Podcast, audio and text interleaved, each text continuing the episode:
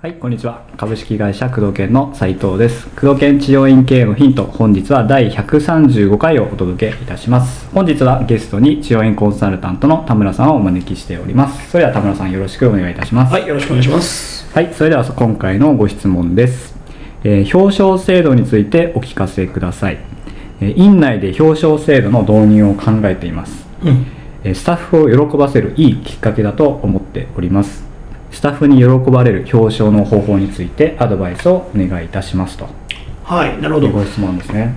えーっと、まあ、規模によっても違うとは思うんですけども、はい一言に言ってしまえば、うん。まあ、何目的にやるんですかっていうことなんですよね。はい。で、えーまあ、スタッフを喜ばせたいっていうことでおっしゃってるんですけど、はい。まあ、言い方を変えるとモチベーションを上げたいっていうことだと思うんですよね。なるほど。はい、だからモチベーションを上げようと思った時には、えー努力でなんとかなる項目、その努力次第で、えー誰でもチャンスがあるような項目を評価対象にする、表彰対象にするっていうことが、えー重要じゃないかなとは思うんですね。うん。私自身その多店舗展開をやってた時に、はい。表彰制度ってやってたんですね。あ、そうなんですね。はい、もうあのやっぱりスタッフの数が増えてくると、うん。一人一人をこう見ていくとうん。なかなか難しいので、えーもうそういう制度を作ってシステム化しないかしないと、うん。なかなか一人一人をこうまめに評価するっていうことが難しくて、うんうんうん。で私自身がその、まあ、コミュニケーションってあんまり得意ではないんですよね、う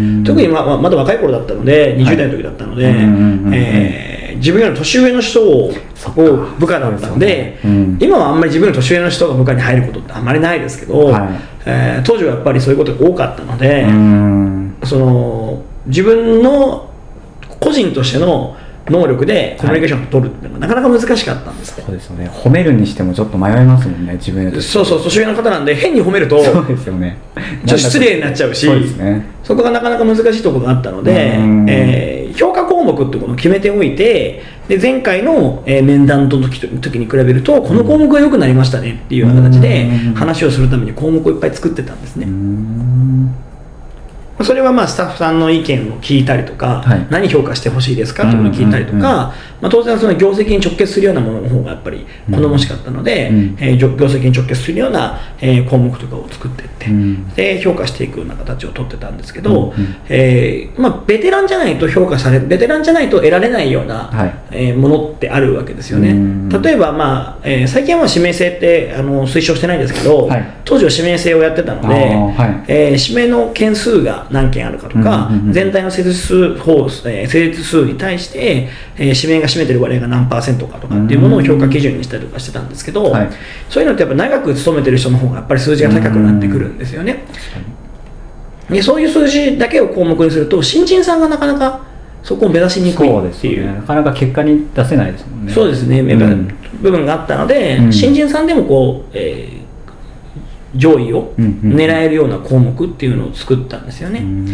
えーその評価当時リラクゼーションやってたので、はい。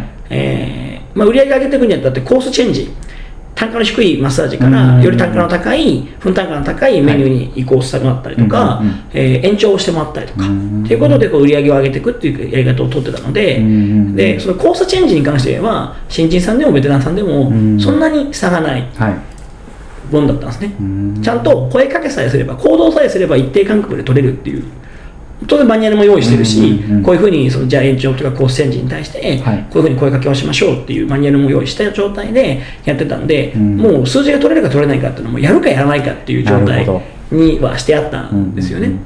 だからその項目を評価制度にしていることによって、うん。え新人さんが頑張れたりとか、うん。っていうこともありましたし、それでもどうしてもやっぱりベテランと新人で差があったりはするので、うん。えーもう新人さんは新人さんだけで、えールーキーランキングっていうのを作って、いね。えー評価をしたりとか、そういうことをやってましたね。なるほど。あとその表彰するタイミングなんですけど、うんうん。例えば、まあ、今年末近くなって、はいはい。例えば忘年会とか、まあ、そういうなんか催しの時するのか毎月こうするのかとかその辺どうお考えですか？ここの目的が何かということが一番大きいだろうなとは思うんですけど、うんいや例えば頑張ったことに対して褒めてあげたいっていうことであれば、はい。年末に年末とかまあ半期に1回とかっていう形で、えー MVP 表彰とかあ。っていうことでもいいと思うんですよね、うん。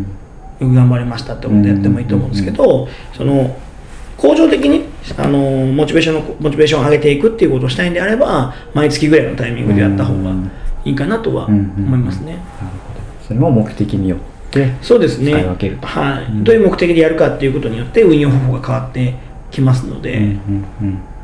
なるほどただちょっと注意してほしいのはやっぱはい。りお金で釣らないこと、ああついやってしまいがち。やりがちなんですけど、うん。そのお金よりもやっぱり名誉を与えてあげるっていう形うん。ですよね、自分なんかもやっぱりランキングやってる時あの評価書制度やってる時に、はい。もちろんまあその一部、まあ、少額ですけどね、うんうんうん。お金を出したりとかもやってましたけど、うん。一番はやっぱその名誉を与えるっていうことですよね、うんだからあの部門をたくさん作って、はい。ナンバーワンをたくさん作ろうっていうことをやってましたね、うん。みんなが一番であるっていうのがやっぱりうん一番いいかなとは思うので、うん。まあ、この項目に関してはあなたが誰が一番この項目にしては誰が一番っていうような形でモチベーションを上げてあげる、うん得意分野を作ってあげるってういうん。ことですよね。やっぱりスタッフ育成ってね何よりもいつも言ってることなんですけど、はい。自信を持ってもらうっていうことなんですよね、だからあなたはここの部分がいいんだよってことを伝えてあげるっていうのが一つの表彰制度なんじゃないかなと、うん。あの目的なんじゃないかなとは思いますので、その辺ね、えーまあ、自分の院の文化っていうのがあると思うので、はい。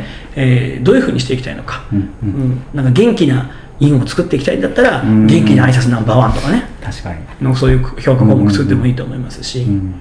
うんその丁寧な接客をしていきたいんだったら、うん。そのここ気遣いランキング1位とかね、うん。っていうのを作ってもいいと思いますし、うん。まあ、この評価項目っていうのは非常にあのどれがいい何がいいっていうことはなかなか言い難い部分だなと思うのでねうん。どういうコンセプトで院をやっててどういう院を育てたいのかっていう、作っていきたいのかっていうことによっても全然項目が変わってくるんじゃないかなと思いますね。なるほど。ぜひ参考にしていただければと思いますということで工藤研治療院系のヒントをお届けしてまいりました。田村さんありがとうございました。ありがとうございました。